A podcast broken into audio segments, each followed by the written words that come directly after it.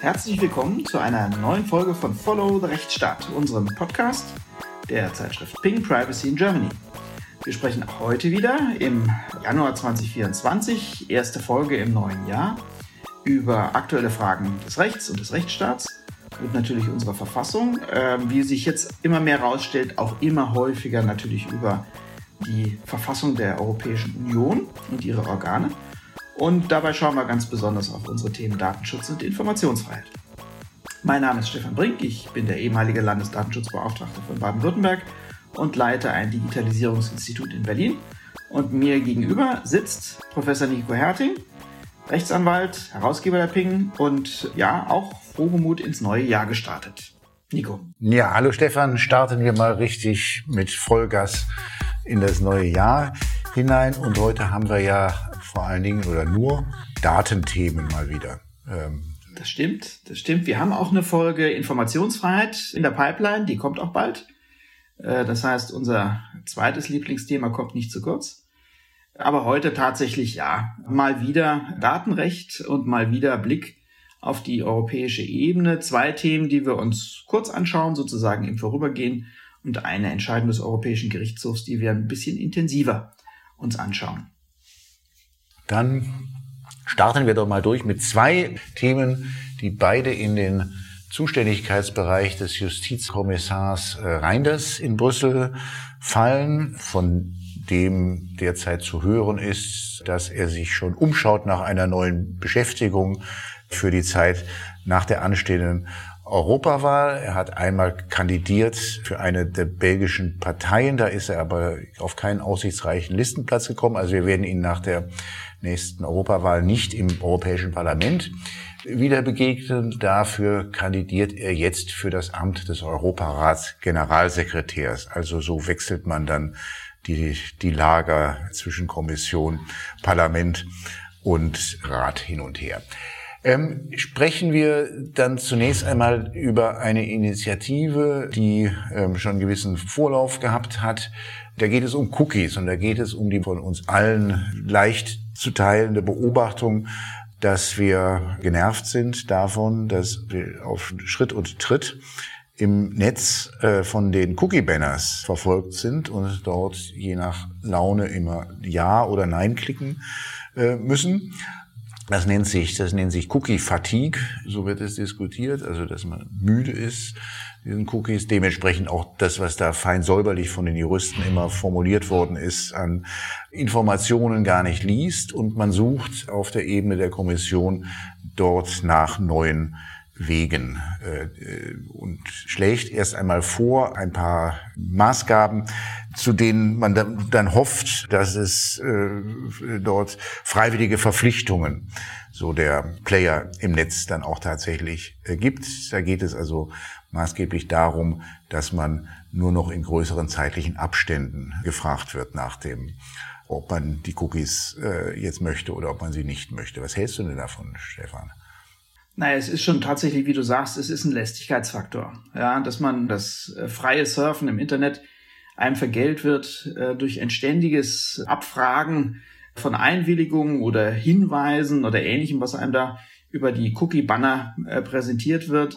Es ist äh, zum einen schon mal lästig, dass sich die Wahlen, die man getroffen hat oder die Cookie-Präferenzen, die man hat, ähm, dass die nicht gemerkt werden oder dass die auch äh, sozusagen nicht einmal abgefragt werden und dann ist gut. Da sind ja verschiedene Modelle denkbar, dass die Browser einen dabei unterstützen, dass man das einmal einstellt und dann darüber abgewickelt wird im Hintergrund. Das scheint nicht zu funktionieren. Äh, ansonsten sind natürlich auch die Anbieter relativ einfallsreich bei dem, was sie tun. Als Datenschützer muss ich natürlich immer vorab darauf hinweisen, äh, die Cookie-Banner sind nicht wegen des Datenschutzes da, sondern äh, weil die Anbieter offensichtlich sich nicht begnügen können mit ähm, erforderlichen Datenverarbeitung äh, und dann eben Rechtsgrundlagen brauchen. Facebook hatte die grandiose Idee, das Ganze über einen Pseudo-Vertrag abzuwickeln, ähm, 6.1b, wo dann eben ähm, relativ schnell klar war, das ist nicht plausibel, das ist kein echter Vertrag. Er bleibt dann am Ende entweder 6.1f, berechtigtes Interesse, das aber gerade bei Werbung nicht funktioniert, äh, und außerdem äh, letztlich nur in Betracht kommt, wenn äh, tatsächlich das Setzen der Cookies erforderlich ist für die Nutzung. des Webangebots. Äh, also wenn man zum Beispiel Warenkörbe füllt, äh, muss man sich das natürlich merken, äh, muss der Anbieter sich das merken, dann ist klar, dann ist es auch zulässig. Bleibt am Ende die Einwilligung und dann sind wir wieder mitten beim Thema. Die muss informiert sein und freiwillig. Dieses Bezahlmodell Pay or Okay, äh, das sich jetzt gerade auch in Deutschland in vielen, bei vielen Angeboten durchzusetzen scheint, ähm, wird von den Aufsichtsbehörden in Frage gestellt, die dann letztlich prüfen wollen, ob das Entgelt, das da verlangt wird, eigentlich angemessen ist. Ist es zu hoch? Ist es zu niedrig? Ist das dann überhaupt freiwillig, ähm, dann auf sowas einzugehen? Also letztlich ein wirklich nerviges Thema. Es ist gut, dass die Kommission äh, versucht, ähm, das Thema zu lösen. So ganz fehlt mir allerdings der Glaube, dass das gut gehen wird. Das größte Problem, was die dann wiederum damit haben, wenn man sich das ein bisschen genauer anschaut, das Papier, ist, also wenn es so sein soll, dass man nur noch einmal im Jahr gefragt wird, und so steht das tatsächlich in dem Papier drin, dann muss es ja wiederum irgendwo eine Möglichkeit geben für, weiß ich was, den Betreiber einer Nachrichtenseite wie Spiegel oder Süddeutsche, also die sind ja die Hauptbetroffenen von diesem mhm. äh, Problem, weil sie halt werbefinanziert sind und gar nicht anders das ja machen können, außer mit, äh, mit solchen Technologien. Ähm, wenn, wenn jetzt die nur noch einmal im Jahr fragen sollen, dann müssen sie ja wiederum das in irgendeiner Form speichern, dass der Nutzer dort schon mal sein Ja oder sein Nein äh, gegeben hat. Mhm. Und wie können Sie das, wie können Sie das erfassen? Sie können es dann wiederum nur erfassen, indem Sie Cookies setzen. Mhm. Ähm, und die Hälfte des Papieres beschäftigt sich dann mit der Frage, was denn jetzt wiederum dann alles beim Setzen solcher Cookies zu beachten ist sehr liebevoll dann für die Refusal-Cookies dort geregelt. Also der Refusal-Cookie, das ist dann ein guter Cookie aus Sinn der äh, European Commission. Der darf dann ohne weitere Voraussetzungen auch oder größere Voraussetzungen gesetzt werden. Kompliziert wird es dann bei dem Cookie, mit dem man seine Einwilligung dann für ein Jahr lang ähm, präsentiert, wo natürlich dann wieder gleich die Sorge ist, dass das möglicherweise mit der DSGVO oder, oder der ähm, oder E-Privacy nicht so zu vereinbaren ist. Apropos E-Privacy, das, was, was am, am kuriosesten aus meiner Sicht an diesem Vorschlag ist, der vielleicht nicht unbedingt davon motiviert ist, dass man ernsthaft glaubt, dass man damit landet. Das Kurioseste ist, dass es nach wie vor bei der EU-Kommission einen Beamten gibt, ja, wo ich kürzlich auch die Gelegenheit hatte, ein Gespräch zu führen, dessen Aufgabe ist es, die seit mittlerweile sechs Jahren in der Schwebe befindliche Entwurf einer E-Privacy-Verordnung äh, durchzuboxen. Die, denn alles das, alles das, was wir hier in diesem Papier haben, also bis hin zu den Browser-Einstellungen, das sollte ja eigentlich in der E-Privacy-Verordnung äh, geregelt werden, die aber es nie geschafft hat, auch nur das Stadium der Abstimmung im, im Europäischen Rat zu schaffen. Da steckt sie seit Jahren mittlerweile fest und ja, da wird, bleibt jetzt abzuwarten, was die neue Kommission nach der nächsten Europawahl äh, ob sie das wieder auf die Agenda nimmt. Die alte Kommission hat es offensichtlich zu einem bestimmten Zeitpunkt ganz, ganz, ganz, ganz hinten in die Prioritäten geschoben. Da war lange, lange nichts mehr äh, von, zu, von zu hören. Also das, das Cookie-Thema bleibt ein Thema, über das sich die Nutzer meistens ärgern. Die Unternehmen kommen aus meiner Sicht ja, keiner findet das natürlich gut, weil jeder in den Unternehmen sitzt und mit sowas zu tun hat, ja selber auch Nutzer ist und alle wissen, dass es wissen über diesen Lässigkeitsfaktor. Aber irgendwie, ja, die Unternehmen äh, äh, fummeln sich da so durch, nicht? Die, die, die, die Juristen, Datenschützer, Compliance-Verantwortlichen verwenden viel Zeit darauf, diese Cookie-Fenster und die dazugehörigen Datenschutzerklärungen liebevoll zu formulieren. Und irgendwie ist es, glaube ich, ein ständiges Thema. Aber so ein richtiges Ärgerthema ist es dann eigentlich erst für die Nutzer, die ja, davon ja. natürlich. Insofern, glaube ich, sind äh, auch alle äh, glücklich, wenn das Thema abgeräumt wird. Nämlich, ähm, ich glaube, damit ist nicht mehr viel zu gewinnen, äh, außer äh, dass alle mehr oder weniger genervt sind. Dass die Kommission auch ja durchaus äh, voranschreiten kann und äh, auch Erfolge verzeichnen kann und auch in die Umsetzung geht. Das sieht man an einem zweiten Thema, äh, das wir kurz ansprechen wollten. Die EU-Kommission hat nämlich ein Verfahren eingeleitet, ein förmliches Verfahren äh, nach dem DSA, dem Digital Services Act, und zwar gegen X, äh, also ehemals Twitter. Äh, worum geht's in der Sache?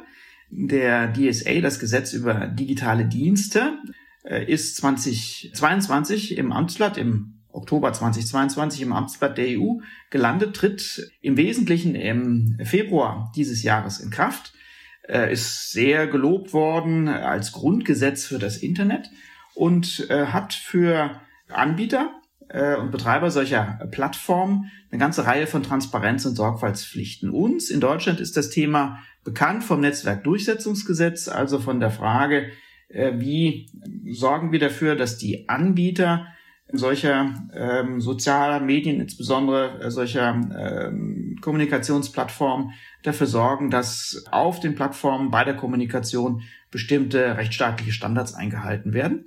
Und ähm, da haben wir den DSA, der jetzt also ja kurz vorm endgültigen Inkrafttreten steht und die EU-Kommission hat auch schon ein erstes förmliches Verfahren eingeleitet wegen Verstoßes gegen den Digital Services Act.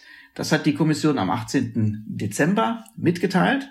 Und äh, Gegenstand dieser Untersuchung ist es zunächst mal ähm, also ein, ein Verfahren, das stattfindet, ist, ob äh, der äh, Plattformbetreiber X äh, ein hinreichendes Risikomanagement betreibt, äh, die Inhalte ordentlich moderiert. Also da geht es immer um die Frage, dass sich Nutzerinnen und Nutzer beschweren beim Betreiber, dass dort äh, Hass und Hetze betrieben wurde, dass dort einfach auch Fake News verbreitet wurde.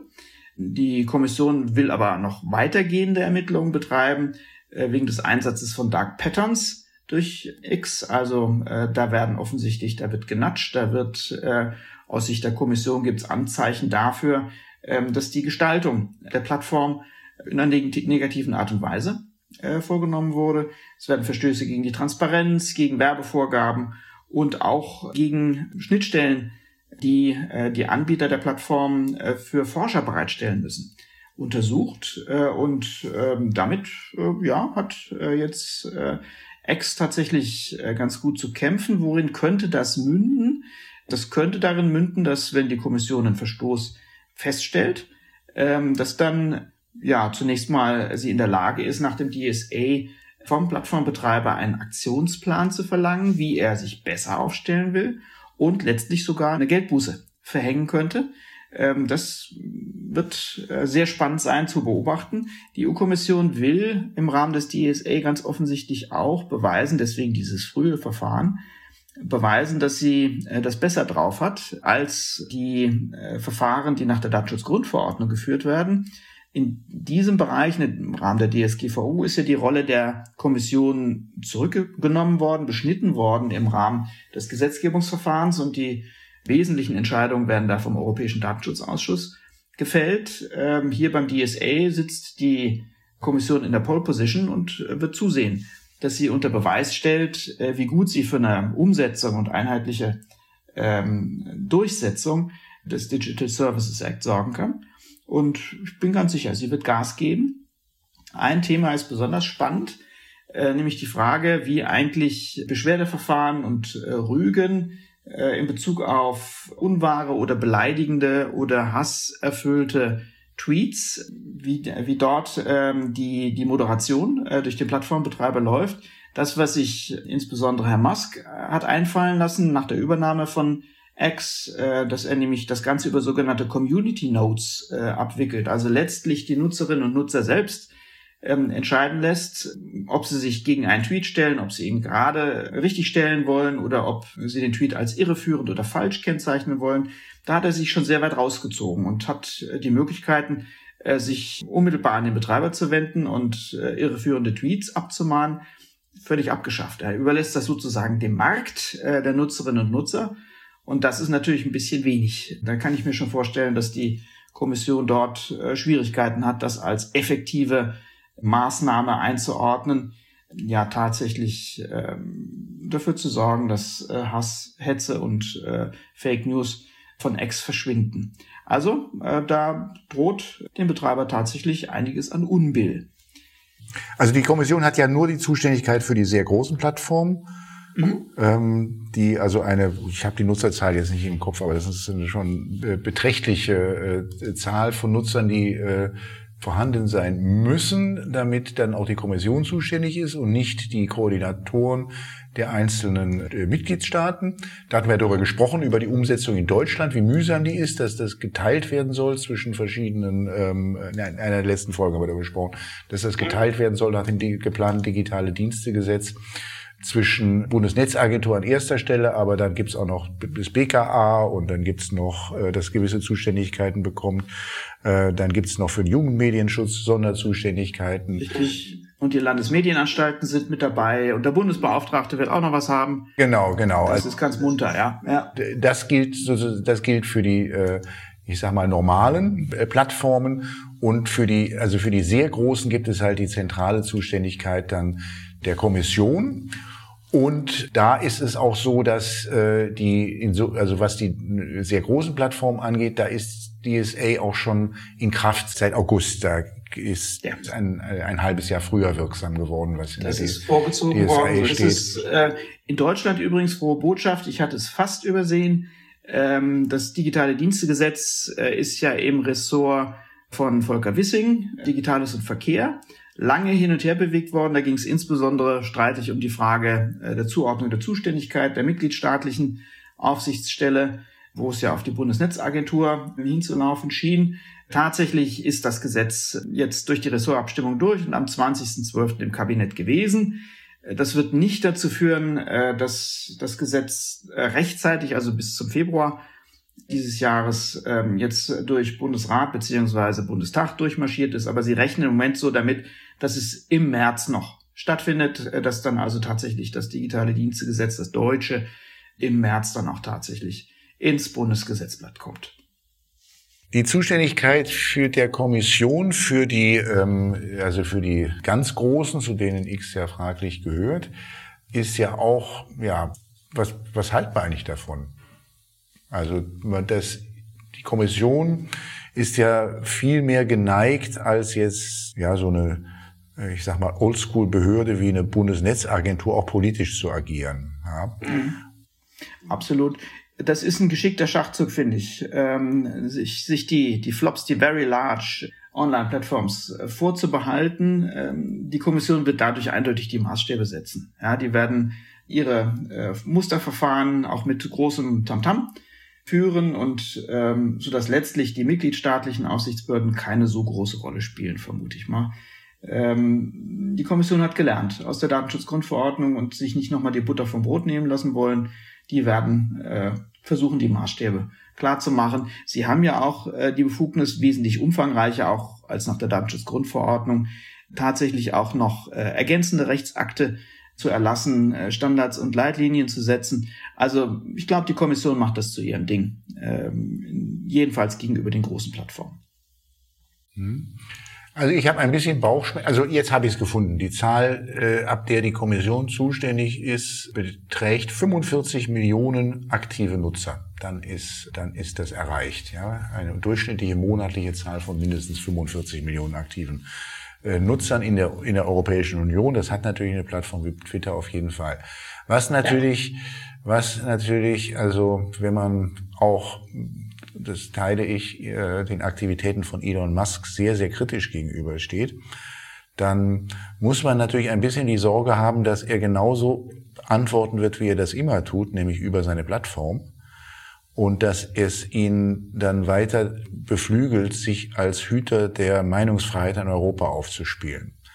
Ob man damit, ob man damit wirklich diejenigen dann auch trifft, deren Hassbotschaften oder Falschinformationen man auch im Visier hat oder ob man die nicht dann noch eher auch weiter bestärkt in ihren äh, Ansichten. Das bleibt sicherlich auch abzuwarten. Aber das ist ein politisches, natürlich ein wichtiger politischer Gesichtspunkt aus meiner Sicht. Mhm. Ja, das, also das, wenn man, äh, wenn man, wenn man Meinungsfreiheit gut findet und wichtig findet, ja. dann möchte man natürlich nicht, dass man, äh, dass man jetzt ausgerechnet einen Elon Musk hat, der sich hier in Europa als äh, Hüter der Meinungsfreiheit aufspielt. Ja und der äh, ganz laut Zensur ruft, äh, wenn europäisch reguliert wird in dem äh, Bereich, was, was sich auf Plattformen abspielt. Äh, das hängt zusammen, hatten wir schon mehrfach angesprochen, auch mit dem US-amerikanischen Verfassungsverständnis und deren äh, wirklich hoher Rolle der Meinungsfreiheit. Da sind wir in Europa etwas anders aufgestellt und sind auch durchaus bereit, da ähm, regulierend einzugreifen, ohne dass das jetzt gleich als unzulässige Form der Zensur gedeutet werden müsste. Ähm, ja, ich gehe auch davon aus, dass äh, das auf eine Konfrontation hinausläuft. Äh, und da werden beide Seiten, sowohl die EU-Kommission als auch Herr Musk, äh, sich versuchen, äh, entsprechend zu profilieren. Ich habe nicht wirklich Zweifel daran, wie es ausgeht. Äh, nämlich am Ende entscheidet der Europäische Gerichtshof über solche Fragestellungen. Und ähm, warum sollte er im Bereich DSA anders agieren als im Bereich Datenschutzgrundverordnung? Mhm. Warten wir es mal ab, was man sicherlich auch mit dem DSA nicht verhindern kann, weil das ist gar nicht das Thema der DSA, ist, dass ein Elon Musk ungefragt, was er jetzt gerade diese Tage wieder tut, äh, hat sich ja jetzt auch, also äußert sich zu, zu, zu, zu, zu, zu jedem politischen Thema der Welt und natürlich äußert er sich auch derzeit zu den äh, Demonstrationen, die wir hier in, Deutschland mit den Treckern und anderen Fahrzeugen äh, der Bauern haben und befürwortet das. Das, dem wird mit dem DSA nicht beizukommen sein, dass ein solcher Mensch dann äh, herkommt und sich mit seiner ganzen Audience, großen Audience, die er hat, in die Politik eines Landes wie Deutschland einmischt. Das ist, da bietet der DSA keine Handhabe für. Ja, das ist so, tatsächlich. Gut, Nico, werfen wir einen Blick. Werfen, ja, genau. Werfen wir einen Blick auf äh, eine neue Entscheidung äh, des Europäischen Gerichtshofs. Ein Urteil vom 14. Dezember des vergangenen Jahres. Ähm, wiederum sehr spannend, sehr interessant. Es geht nämlich am Ende mal wieder um die schöne Frage Schadenersatz nach ähm, Artikel 82 Datenschutzgrundverordnung und hier in der besonders umstrittenen Form des immateriellen Schadensersatzes, also des Ersatzes von immateriellen Schäden. Ähm, vorgelegt wurde dem Europäischen Gerichtshof mal wieder als Vorabentscheidungsersuchen ein Fall, der beim obersten Verwaltungsgericht Bulgariens seit 2021 hängt. Also da hat sich der EuGH ein bisschen Zeit gelassen. Offensichtlich hat man dort auch einen ganz schönen Fahrplan, wie man vorgehen will. Und äh, wir hatten ja gerade auch 2023 schon einige Entscheidungen des EuGH zum Thema Artikel 82 hier vor der Flinte. Hier in dem Fall ähm, ging es in der Sache darum, dass eine bulgarische Behörde, nämlich die Nationale Agentur für Einnahmen, sich hat hacken lassen, ähm, einem Cyberangriff unterlag.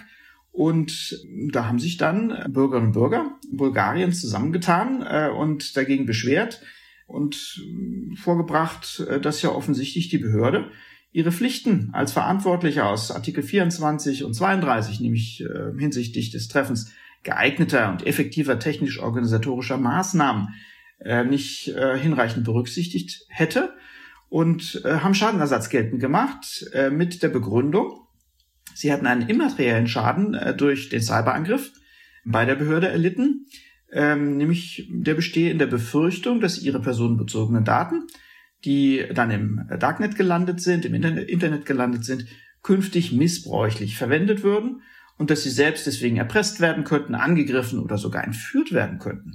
Und dazu hat sich der Europäische Gerichtshof verhalten. Äh, und ähm, vielleicht kurz, kurz Stefan, äh, kurz dazu eingeblendet. Ähm, das ist eine, das ist mittlerweile ein Standard, den wir jetzt hier auch ähm, als Anwälte immer wieder bekommen.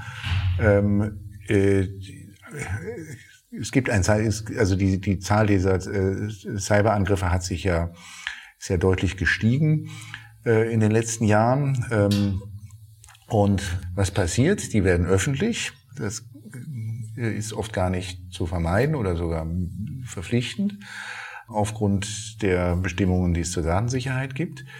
Und sobald sie öffentlich sind, kann man feststellen, dass man mit Werbung konfrontiert wird, ähm, wo sich dann Anwaltskanzleien, die es in der Vergangenheit, also vorzugsweise die, die es in der Vergangenheit mit Dieselfällen zu tun hatten, die es ja nicht mehr so viel gibt, dann anbieten, dort also allen Betroffenen ihre Schadensersatzansprüche durchzusetzen. Das ist ein, das ist mittlerweile ein eingespieltes äh, Muster und dann kommt eigentlich immer dasselbe, dann kommt immer die Behauptung, da seien Daten seien dort abgeflossen, im Darknet äh, verfügbar gewesen Und ähm, jetzt habe man die Befürchtung, dass damit Missbrauch getrieben wird. Also das, was wir hier in dem Fall an Argumentation haben, ist ein ganz, ganz gängiges ähm, Argumentationsmuster, was sich mittlerweile in Hunderten, wenn nicht Tausenden von Fällen findet, die vor deutschen Gerichten auch verhandelt werden. Mhm da muss man dann auch immer dazu sagen, wenn der Europäische Gerichtshof da, sich dazu äußert, im Rahmen von Vorabentscheidungsersuchen nach 267 IUV, ähm, werden die Entscheidungen also nicht vom EuGH durchentschieden, äh, sondern er ähm, beantwortet die Vorlagefragen. Das macht er auch in diesem Fall. Äh, und es muss dann immer noch ähm, das nationale, das mitgliedstaatliche Gericht das einordnen, bewerten äh, und dann eben seine Schlussfolgerungen daraus ziehen. Und ähm, ja, das ist spannend genug sozusagen. Und der EuGH, wir werden uns nachher überlegen, Nico, wie gut wir das finden, was er macht, aber ich glaube, er macht das schon ganz umsichtig, wie er da vorgeht. Ähm, hat vier verschiedene Fragen beantwortet, fünf oder sechs Fragen sind ihm vorgelegt worden. Wir schauen uns mal drei an und drei Antworten darauf. Die erste äh, Antwort von ihm lautet, äh, dass allein der Umstand, dass ein Verantwortlicher gehackt worden ist und dadurch die personenbezogene Daten Dritten gegenüber offengelegt wurden, nicht ausreicht, äh, um festzustellen, dass die technisch-organisatorischen Maßnahmen des Verantwortlichen ungeeignet waren. Also allein die Tatsache, dass jemand gehackt wurde, heißt noch nicht, dass er einen Fehler gemacht hat. Und das ist, ist auch, glaube ich, nachvollziehbar und richtig. Das ist auch, das ist eine, das ist eine ganz schöne Hürde für die Kläger, die Kläger müssen ja ähm, da tun, dass es einen Datenschutzverstoß gegeben hat. So, dann sind Sie schnell bei der Frage, da ist, da hat, da haben die bei der Datensicherheit gepennt. Das heißt dann ins Feine übersetzt, unzureichende technisch-organisatorische Maßnahmen, Artikel 32 DSGVO. Und dann stehen natürlich die Kläger da, ja, wie wollen Sie denn das nachweisen? Und dann kommen sie und sagen, also Alleine der Umstand, dass die Daten abgeflossen sind, zeigt doch, dass es dort an der Datensicherheit gehapert hat. Und diesen, diesen leichten Schluss, den man auch, ja, da würde ich auch sagen, den findet man in, in Hunderten, wenn nicht Tausenden von Klageschriften bei deutschen Gerichten. Diesen leichten Schluss, also da, dadurch, dass Daten abgeflossen ist, daraus äh, folgt doch zwingend, dass bei der Datensicherheit äh, oder gespart wurde. Diesen zwingenden Schluss kann man nicht ziehen nach äh, dem, was du gerade äh, ja. Äh, wiedergegeben hast vom EuGH. Ja, es gibt also keine Erfolgshaftung sozusagen oder Misserfolgshaftung. Es gibt auch keine Vermutungswirkung, dass wenn Dritte an die Daten rangelangt sind, dass dann irgendwo ein Regelverstoß beim Verantwortlichen vorgelegen hat. So einfach ist es nicht. Aber es kommt natürlich sozusagen ähm, auch äh, wieder der äh, kommen gegenläufige Überlegungen zum Ansatz, in dem der Europäische Gerichtshof nämlich die, den Grundsatz der Rechenschaftspflicht, Artikel 5 Absatz 2 und 24 DSGVO ins äh, Spiel bringt und feststellt, ähm, dass natürlich der Verantwortliche die Beweislast dafür trägt, dass die von ihm getroffenen Sicherheitsmaßnahmen nach 32 Datenschutzgrundverordnung auch geeignet waren. Und das ist äh, auch, würde ich sagen, prozessual der Weg, wie dann der Kläger doch wieder ein bisschen äh, Morgenluft wittern kann. Also diese ganz einfache, etwas banale Argumentation, ja, die Daten sind ja im Netz gelandet, äh, da muss ja wohl ein Fehler passiert sein. Äh, beim Verantwortlichen, die funktioniert nicht, aber der Verantwortliche kann sich auch nicht zurücklehnen und sagen, jo, aus meiner Sicht habe ich alles ordentlich getan. Nee, er trägt die Beweislast dafür, dass seine Sicherheitsmaßnahmen geeignet waren. Würdest du soweit mitgehen, Nico? Ist das nachvollziehbar für dich? Naja, es ist, es, es ist Rechtsprechung jetzt des Europäischen äh, Gerichtshofs.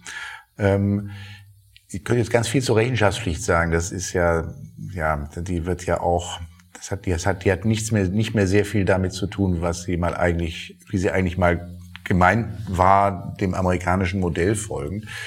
Aber dem, also, okay, also der EuGH sagt jetzt, äh, Begründung mal dahingestellt, sagt jetzt also, der Verantwortliche, der Unternehmer, äh, der muss nachweisen, dass er ausreichende Sicherheitsmaßnahmen getroffen hat. Aus Erfahrung mit, ähm, also wenn man eine solche, eine solche Darlegungs, Darlegungsanforderung hat, da macht man es den Klägern sehr, sehr leicht.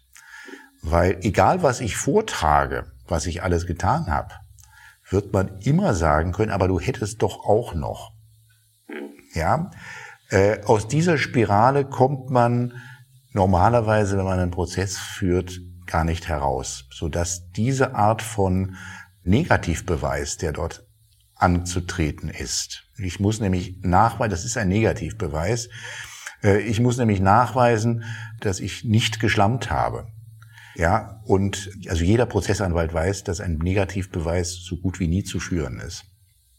Ja, und deswegen ähm, kommt das dann der im ersten Schritt abgelehnten Quasi-Beweislastumkehr, kommt das dann schon wieder sehr, sehr nah auch. Ja. ja. Oder dem, also, Zumal, also, äh, auch wenn man sich also, das Prozessual oder, anschaut. Ich sollte sagen, dem Schluss vom, dem Schluss vom, äh, vom Datenabfluss auf den, ähm, auf den Sicherheitsmangel. Das kommt dem dann schon wieder im Ergebnis sehr, sehr, im praktischen Ergebnis sehr, sehr nahe. Ja. Wenn man sich die Pflicht des Verantwortlichen nach Artikel 32 anschaut, das ist ja keine absolute Pflicht oder keine Pflicht zu optimalen Sicherheitsmaßnahmen, äh, sondern die Pflicht ist ja eigentlich abgeschwächt. Äh, 32.1, nämlich äh, Sicherheitsmaßnahmen müssen äh, den Stand der Technik berücksichtigen, müssen also nicht sozusagen überobligationsmäßig ganz weit vorne beim Stand des Möglichen sein, sondern beim Stand der Technik sein. Die Implementierungskosten werden berücksichtigt und ähm, ähm, dann auch die Eintrittswahrscheinlichkeit eines Schadens. Also da könnte man schon argumentieren. Das Problem ist in dem Kontext allerdings, dass da ja die ähm, Gerichte sozusagen sich kundig machen müssten, äh, was ist denn jetzt tatsächlich Stand der Technik und was sind jetzt angemessene Sicherheitsmaßnahmen, was war dem Verantwortlichen noch zumutbar und was nicht. Und da stimme ich dir zu, da wird äh, prozessual das relativ häufig wahrscheinlich zu Lasten des Verantwortlichen ausgehen. Der Kläger benennt äh, ein paar Sicherheitsmaßnahmen, die aus seiner Sicht möglich gewesen wären, on top äh, zu dem, was der äh, Verantwortliche gemacht hat. Und das Gericht wird sagen, ja, stimmt, hast du nicht gemacht. Äh, und dann ist die Chance, dass das negativ ausgeht für den Verantwortlichen schon, ist es relativ plausibel, dass er da Schwierigkeiten kriegt an der Stelle. Natürlich, natürlich kann man da schon auch einiges machen und wird man einiges machen, wenn man auf Unternehmensseite solche Prozesse führt. Man wird sicherlich ähm, darauf achten, dass man Zertifikate oder ähnliches hat. Ja, also ein, wenn man, ein, wenn man äh, zertifizierte, zertifizierte Sicherheitslösungen hat, das hat dann schon Gewicht auch im Prozess. Und dann wird man sicherlich, du hast es ja schon auch angesprochen, das Gericht spricht es ja an einer Stelle auch an in der Entscheidung, ähm, dann wird man darauf drängen, dass, also bevor man den Prozess verliert auf äh, verantwortlichen Seite, dass da erstmal ein Sachverständiger drüber muss, ob das denn jetzt also auch dem Stand, der in äh, vereinfacht gesprochen Artikel 32 geforderten Technik entspricht, was man da gemacht hat. Ja, und dann, ja, also ob das, ob das, was das wiederum heißt, wenn dann in diesen Prozessen, in denen es ja bislang in Deutschland um eher übersichtliche Beträge geht, dann da auf, aufwendige Sachverständigengutachten geführt werden müssen über die Sicherheitsmaßnahmen in einem Unternehmen. Naja, schauen wir mal, was, was, was da auf uns zukommt. Ja. Dann gibt's äh, eine dritte Antwort des Europäischen Gerichtshofs und ich sage voraus, dass diese Antwort uns noch viel Freude bereiten wird, weil sie äh, wirklich sehr genau gelesen werden muss und sehr genau verstanden werden muss. Äh, der Europäische Gerichtshof beschäftigt sich mit der Frage ähm, des immateriellen Schadens äh, und zwar hier in dem vorliegenden Kontext hatten ja die äh, betroffenen bulgarischen Bürgerinnen und Bürger vorgetragen, äh, sie müssten jetzt befürchten, dass ihre personenbezogenen Daten durch Dritte missbräuchlich verwendet werden könnten. Und jetzt sagt der Europäische Gerichtshof, das kann durchaus einen immateriellen Schaden darstellen, dass ähm, ähm, diese Befürchtung besteht. Und das ist natürlich eine Aussage, die man äh, sich auf der Zunge zergehen lassen muss. Wahrscheinlich wäre es einfacher gewesen, ähm, er hätte es negativ formuliert, dass äh, es nicht ausgeschlossen ist, dass ein immaterieller Schaden ähm, äh, vorliegt äh, und darin besteht, dass jemand befürchtet, dass seine Daten durch Dritte missbräuchlich verwendet werden können. Die Herleitung äh, dieser Antwort ist im Wesentlichen auf die Erwägungsgründe der Datenschutzgrundverordnung gestützt, insbesondere auf Erwägungsgrund 85 zur Datenschutzgrundverordnung. Und da verweist der EuGH darauf, dass der Unionsgesetzgeber unter dem Begriff des Schadens auch den bloßen Verlust der Kontrolle über personenbezogene Daten versteht. Und äh, dann kommt auch immer noch sein, sein Passepartout, sein ständiges äh, Memento. Wenn dem EuGH jetzt nicht mehr viel einfällt, dann sagt er, was ist denn das Ziel der Datenschutzgrundverordnung? Ja, Ziel ist die Gewährleistung eines hohen Datenschutzniveaus. Und äh, damit begründet dann der EuGH, dass ähm, auch in einer solchen Befürchtung des äh, Missbrauchs der Daten ähm, ein immaterieller Schaden bestehen kann. Allerdings, äh, auch da muss man genau lesen, der EuGH lässt es dabei nicht stehen, äh, sondern betont nochmal ausdrücklich, gibt also dem vorliegenden Gericht und allen anderen Gerichten mit auf den Weg. Es gibt natürlich eine Nachweispflicht des Betroffenen, dass dieser Schaden, der in einer Befürchtung bestehen kann, entstanden ist. Und der EuGH sagt, dass natürlich das Gericht auch prüfen muss, ob diese Befürchtung, dass die Daten missbraucht werden, berechtigt ist.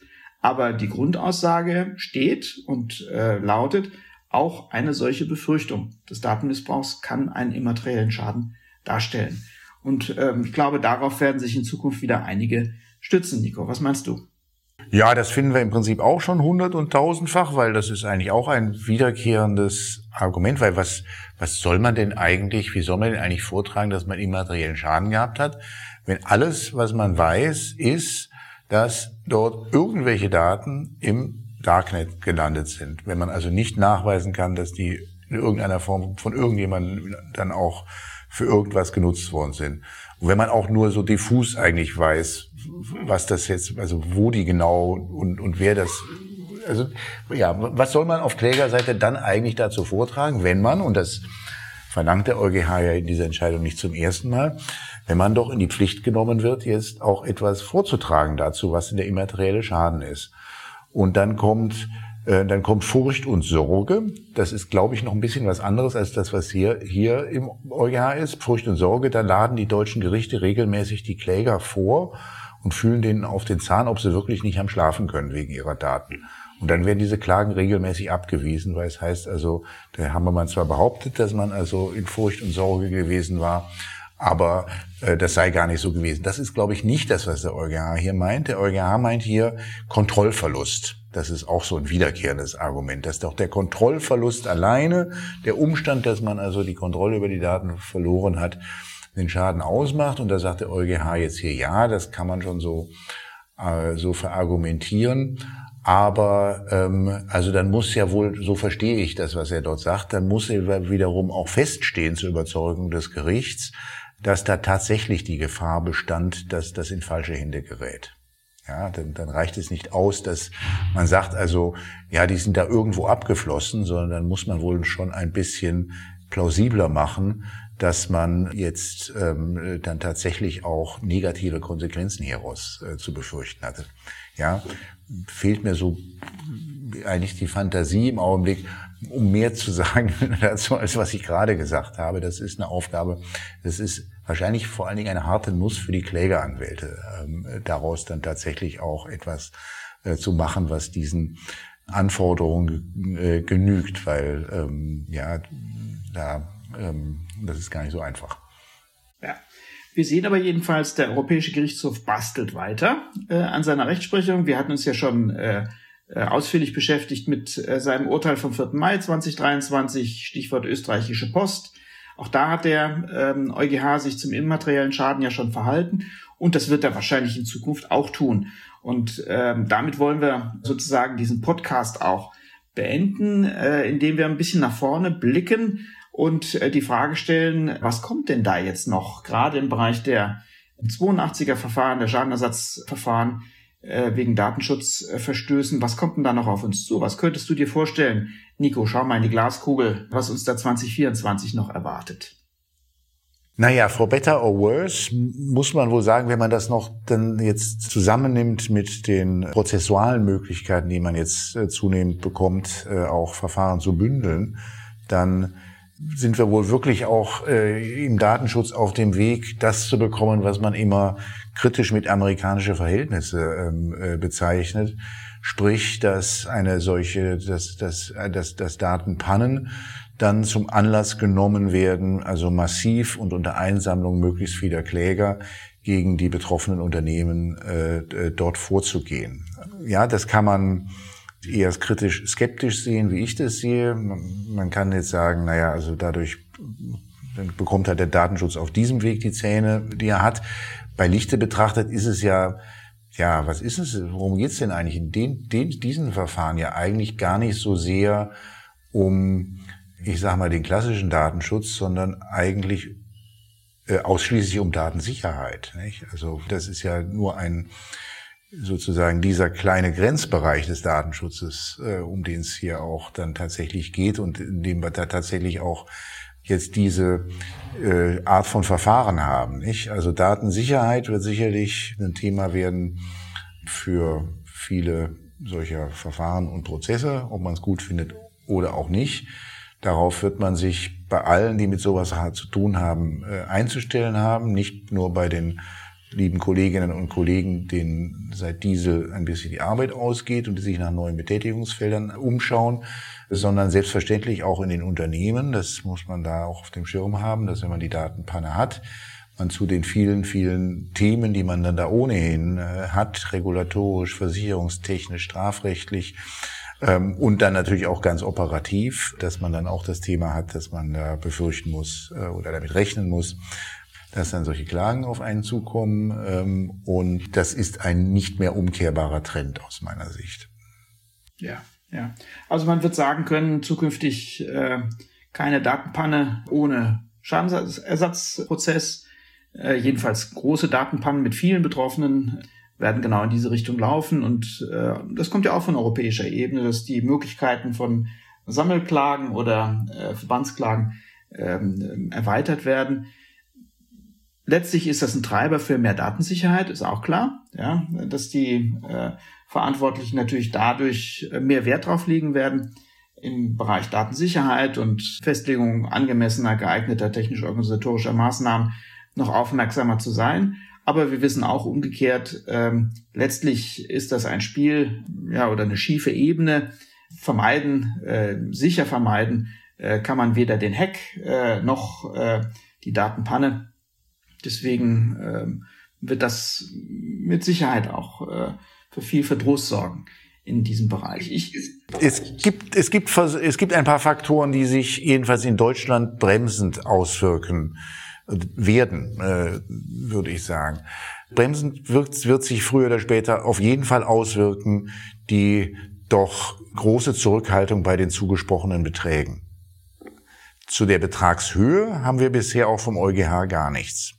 Also die EuGH-Rechtsprechung ist nicht zu entnehmen, dass wenn man also, wenn man jetzt mal diesen Fall, den wir hier heute hatten, äh, aus Bulgarien, wenn der durchdekliniert ist und da kommt dann am Ende, es wird alles, alles bejaht an Anspruchsvoraussetzungen und da kommen, können am Ende trotzdem nur 10 Euro rauskommen. Äh, das ist mit EuGH-Rechtsprechung bislang vereinbar. Ja, da haben wir ja. bislang keine EuGH-Rechtsprechung. Das sagt der, der Europäische Gerichtshof ja mhm. ähm, immer zweierlei. Er sagt erstens, das muss nach nationalem Verfahrensrecht in einem ordnungsgemäßen Prozess ähm, verhandelt werden. Und wir wollen nur nicht, äh, dass europäische Ansprüche oder auf europäischem Recht fußende Ansprüche schlechter behandelt werden ähm, als nach nationalem Recht gegebene Ansprüche. Also beruft sich auf den äh, Äquivalenzgrundsatz und sagt, ähm, das darf nicht schlechter behandelt werden. Vor dem Hintergrund hat der äh, Europäische Gerichtshof ja auch schon die Meidbewegung äh, der deutschen und österreichischen Gerichte, da Bagatell- oder Erheblichkeitsschwellen einzubauen, abgeräumt. Aber genau wie du sagst, spezielle äh, Angaben zur, zum Umfang, zur Höhe äh, des Schadensersatzes werden wir vom Europäischen Gerichtshof 2024 aller Voraussicht nach auch nicht sehen. Genau. Und wenn man die Rechtsprechung des, äh, der deutschen Gerichte äh, bislang kennt, dann weiß man, da kommt in den, da, die meisten Klagen werden abgewiesen. Ja, der Großteil der Klagen wird abgewiesen, aus welchen Gründen auch immer. Das wird vielleicht nicht so bleiben. Aber so ist es bislang. Und wenn, sie, wenn ihnen stattgegeben wird, kommt selten auch nur annäherungsweise das heraus, was eingeklagt worden ist. Das ist die Realität. Ähm, warum wird so viel geklagt, obwohl so wenig bei rauskommt? Das ist ein ganz wesentlicher Faktor in Deutschland. Das sind äh, zum einen äh, die Rechtsschutzversicherungen. Viele, viele von diesen Verfahren in Deutschland werden mit Rechtsschutzversicherungen finanziert. Die Rechtsschutzversicherungen wird mir jedenfalls bislang berichtet, sind relativ großzügig Deckungsschutz zu gewähren. Wenn sich aber diese Tendenz der deutschen Rechtsprechung weiter fortsetzt, dann werden die deutschen Rechtsschutzversicherungen irgendwann auch anfangen, die Lust zu verlieren, ähm, ständig mit diesen aus ihrer Sicht jetzt nicht aussichtsreichen äh, Fällen dann auch in die Deckung hereinzugehen. Also das ist eigentlich wohl auch aus meiner Sicht nur eine Frage der Zeit, dass es schwieriger wird, bei den Rechtsschutzversicherungen Deckungsschutz für solche Klagen zu bekommen. Das ist das eine. Und das zweite ist, da gibt es noch die ganze Welt der Prozessfinanzierer. Viele von diesen gesammelten Klagen sind durch Prozessfinanzierer finanziert, die also dann auch noch von dem Mageren, was da am Ende bei herauskommt, dann auch noch wieder 30, 40, 50 Prozent auch noch in die eigene Tasche hereinstecken. Das ist für die natürlich auch nicht äh, dann profitabel, wenn das eher der seltene Fall ist, dass die Verfahren erfolgreich sind, so dass ich auch mal ja abwarten würde, ob das noch lange anhält, dass sich Prozessfinanzierer finden, die solche Verfahren dann auch äh, finanzieren. Also da gibt es ein paar, es gibt ein paar äh, also vom, was die Hürden angeht, zum Erfolg zu kommen, da muss man sicherlich sagen, also das wird sicherlich auch nicht schwerer werden, ähm, in, äh, wenn man so ein bisschen ins neue Jahr hereinschaut und darüber hinaus Schadensersatz aus einer Datenpanne einzuklagen. Aber es gibt auch ein paar bremsende Faktoren dort. Sehr schön, Nico.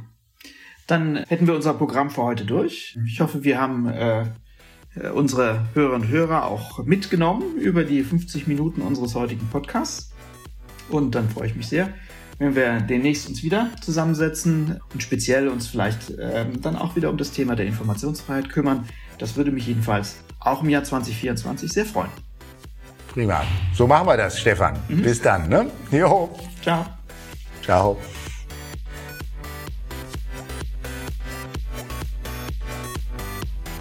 Das war Follow the Rechtsstaat. Schaltet auch ein bei der nächsten Folge und abonniert.